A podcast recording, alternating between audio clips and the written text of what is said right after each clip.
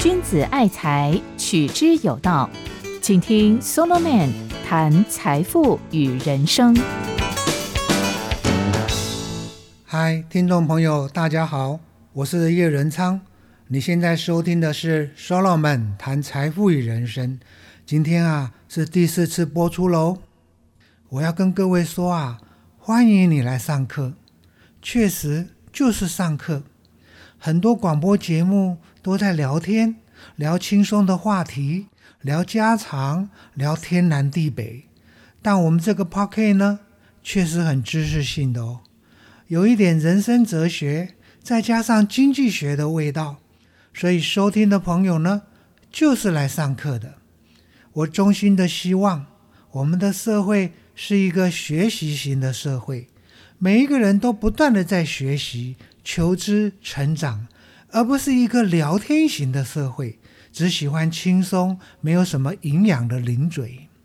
好，回到我们的财富与人生之前，我们谈到为什么该积极致富呢？有两个好理由，各位还记得吗？我们来复习一下：第一，是为了角色的需要；第二，是为了选择的自由。今天呢？我们要来谈第三个，为了使命的实践，我要有钱。我想啊，在大多数的情况下，我们追求财富是为了自己的需要，为了家人的需要。但我认为最可贵的呢，是你为了实践一种公共价值，或者说是为了承担一种精神理念而去追求财富。这种财富动机呢，超越了个人和家族的经济利益，它是为了体现一种崇高的价值而燃起的一种致富雄心。我可以举一个最好的例子，就是在国际上专门炒汇的一位大人物索罗斯，很多听众朋友应该听过吧？不少人形容他是金融大鳄。跟他有关的一个最有名的事件，就是一九九七到一九九八的东南亚金融风暴。大家都公认啊，他是造成这一场腥风血雨的最主要人物。当然啦，很多人因此把他骂翻了，说他很邪恶。但你可能不知道，他其实是一个公益慈善家。他虽然炒汇。却将所赚取的极大笔财富投入东欧的民主运动、普世的公民参与、欧洲的难民危机、乌克兰的选举，乃至于香港的雨伞革命，还有许多的慈善事业。他终其一生念之在之的是要成为所谓开放社会的催生改革家 （Open Society）。并且呢，也为此而追逐财富，甚至他声称呢，自己在国际市场上积极货币的作为，是为了凸显出全球资本主义的脆弱和系统性缺陷。这真是一个很鲜明的典型。炒作赚钱的背后，竟然这么有哲学，有推动民主的理想啊！无论你喜不喜欢他。你不能否认，有一个很伟大的公共价值在驱策他努力赚钱，而这就是我所谓的为了使命的实践。我要有钱。在譬如春秋晚期的子贡，在孔子七十多个高徒里面，他可是首富啊！他经常被当作中国史上的第一个儒商，他担任过鲁卫两国的国相。但更出色的呢，是他经商很成功。他借由高明的买卖手法，往来于朝鲁之间，赚了非常多钱。而最特别的一点呢，司马迁评注他说：“孔子之所以能够名扬天下，就是因为有子贡在推波助澜呐。”这怎么说呢？原来子贡啊。总是搭乘着四马并列的豪华坐车，很拉风哎，并且以昂贵的丝绸货物结交诸侯，然后呢，所到之处刻意对儒学高谈阔论，而那些国君啊，为了面子啊，也摆出阔绰的排场来跟他较劲，回应儒学的治国论调。你看，很明显的哦，子贡凭借着他的财富，很高调的在诸侯之间弘扬儒学，这就是他赋予财富的一种特别的意义啊。他透过成为超级有钱人。来取得政治地位上的优势，然后再利用这个优势呢，让当时的很多国君啊不得不去面对儒学的挑战。他不是为了自己，也不是为了家人，而是为了一个他所委身、所认同的精神价值。而且呢，按照司马迁的评注，子贡的这样一个雄心是很成功的。反过来看孔子，哎，倒是挺可怜的。他周游列国十四年，到处被人家赶呐，没有一个国君要理他，简直像一只流浪狗啊！丧家之犬，这个话不是我说的哦，是当时一位老先生这样形容孔子的，而孔子自己也觉得，哎，还真是这么一回事嘞。啊，容许我讲一句玩笑话。孔子大概就是缺乏财富的雄心啊，所以得靠子贡这位首富才能让自己名扬天下。再来，不只是索罗斯和子贡，即使是宾拉登这号人物，或者任何一位穆斯林，如果是为了捍卫伊斯兰宗教而燃起一种致富的雄心，我也必须承认。那是努力赚钱的一个很有意义感、很神圣的好理由。当然啦，从我们来看，恐怖主义很邪恶；但从那些圣战士来看呢，却会觉得自己的出发点很伟大、很壮烈。好，从上面几个例证，听众朋友应该很容易了解到，一种精神价值，一种使命召唤。可以是我们积极致富的动机。请问各位，你努力赚钱的背后有这个东西吗？进一步的，我要告诉大家，这种动机出现在历史中最典型的是德国的社会学大师韦伯笔下的那一群清教徒，从十六世纪下半叶到十八世纪中叶。比较准确一点来讲呢，应该称他们是敬意主义新教徒。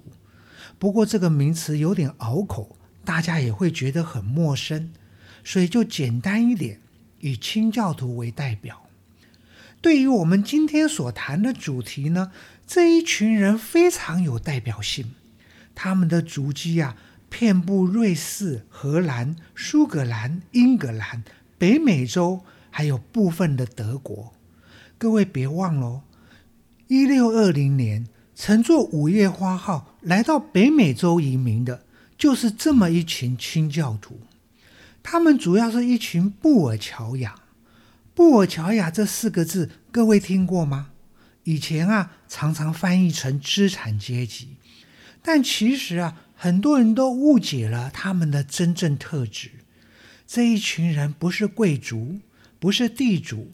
也不是传统上那种做买卖的生意人，或者是放贷款的金融业主，他们是一群拥有高级技术和管理能力，并投身于工商制造业的人。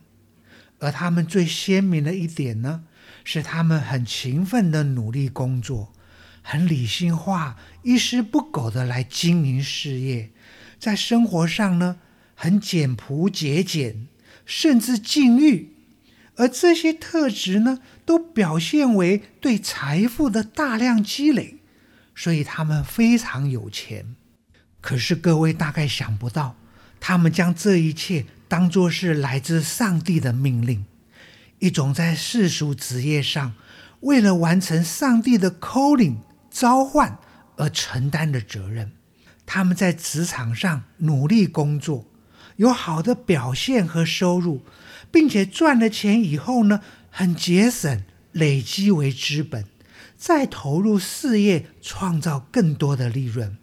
而这一切不是为了谋生，不是为了家族，也不是为了富裕本身所带来的光彩，而是为了荣耀上帝啊！哇，这很特别吧？这就是我前面所说的，为了一种精神价值、一种使命召唤而努力赚钱。我们可以仔细的来分析，其中有三个要点，你了解了以后，就知道什么是。为上帝的荣耀赚钱，第一是对工作的神圣使命感。听众朋友，如果我问你为什么要工作，很多人的答案呢，恐怕是为了谋生，还会有人说是为了成就感，搞不好很多人会说：“哎呀，很无奈呀，根本不想工作。”清教徒一定会反驳这些答案。他们不仅要求每个人都要工作，还要努力打拼啊！其中有两个主要的理由：一来，努力工作是敬意和自立的一种操练和表现；游手好闲会让人懒惰散漫，不是吗？甚至会变得荒淫堕落。所谓“饱食思淫欲”，这句话不是乱讲的啊！相反的。工作会让人活得有朝气、有纪律。各位想一想，当你有职责在身，你是不是就会提醒自己不要喝酒、不要打瞌睡，要保持清醒，要专注，要兢兢业业？这就是说啊，为了努力工作，你这个人会进入战备状态，全身紧绷了起来。这不就是禁欲和自律的一种操练和表现吗？二来，努力工作，这本身还是一件荣耀上帝的事情。它是一个好的见证、好的榜样和表率，让别人看到了以后会说：“哦，信耶稣的人很敬业、很可靠、很勤奋。”千万不能在职场上让上帝丢脸啊！清教徒尤其坚持一个工作伦理。就是圣经里面保罗所要求的，每个人呢要心甘情愿的工作，要一心一意的把工作做好，要好像是为上帝工作，而不是为人工作。受雇者是如此，奴隶也是如此。这就是为什么清教徒把工作看得很神圣呐，因为你在工作的时候是为上帝做的。不是为任何人做的工作，从来不是一件世俗的事情，只为了养家活口。工作指向了上帝的荣耀。清教徒这种工作伦理，可不是理论或者嘴巴讲讲而已哦，他们是真的这样想，也真的这样做。有很多历史资料，包括修姆和亚当斯密，都证明了清教徒这一点。除了对工作的神圣使命感，第二个要点呢，就是对于工作一种所谓的经济理性主义。这个专有名词啊，各位不要被吓到了。它其实很简单，就是你在职业中不只要辛勤工作，还要工作的很理性化。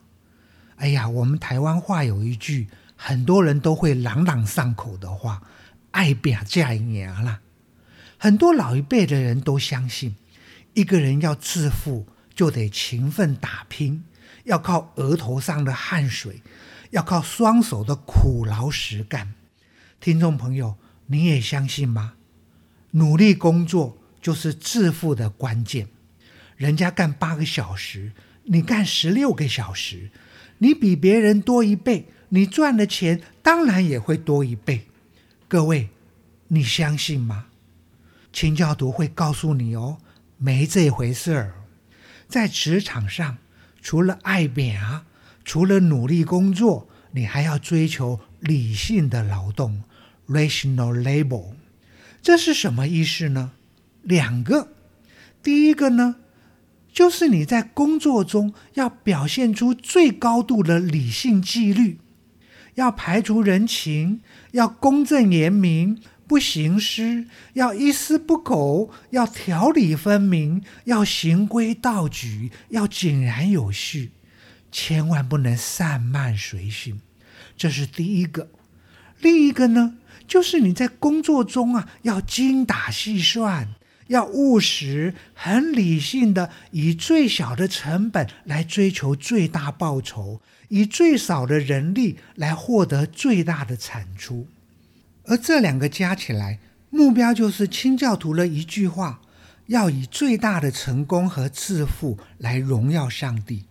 就是你给上帝的是一百分，不是九十分，是最大的报酬、最大的利润，而不是有赚就好啦。为了佐证这一点，清教徒最喜欢搬出耶稣讲的一个比喻、一个故事，就是有一位管家，他从主人那里领了五千银子，做生意又赚了五千，相对的。另外一位管家呢，领了一千银子，却在地上挖个洞藏了起来，然后呢，原封不动的把钱还给主人。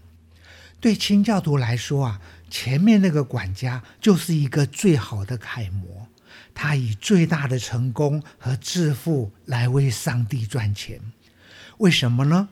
一来他的获利能力是百分之百呀。哎，看来啊，比起美国的巴菲特毫不逊色。二来，他没有留下一分钱给自己，所追求的唯独是忠心。耶稣因此称赞他是又良善又忠心的仆人。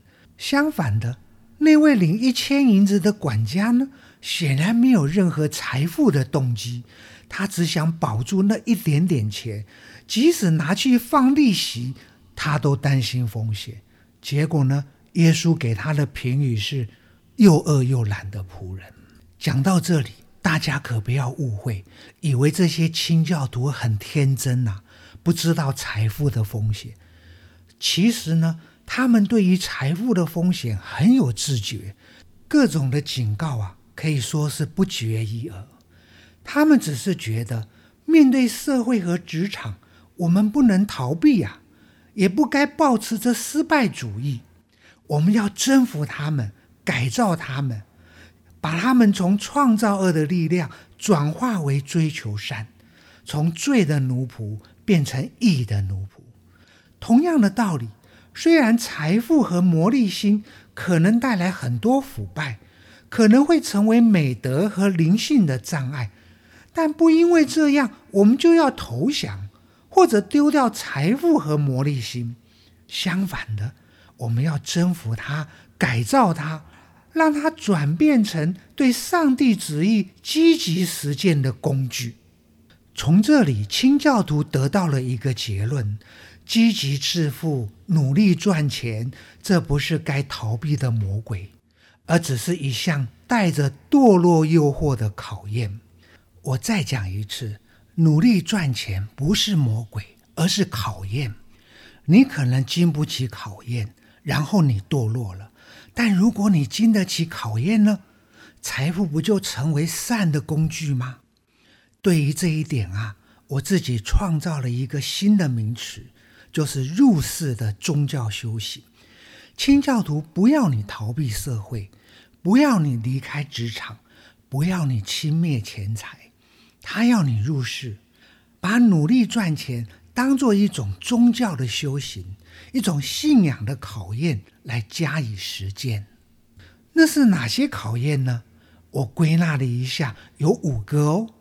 首先是勤劳奋勉，你不能闲懒怠惰；其次，你要有理性纪律，不能散漫随性；再来，你必须正直诚实，不能诡诈黑心。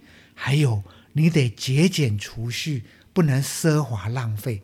最后，你要施舍分享，不能吝啬硬心。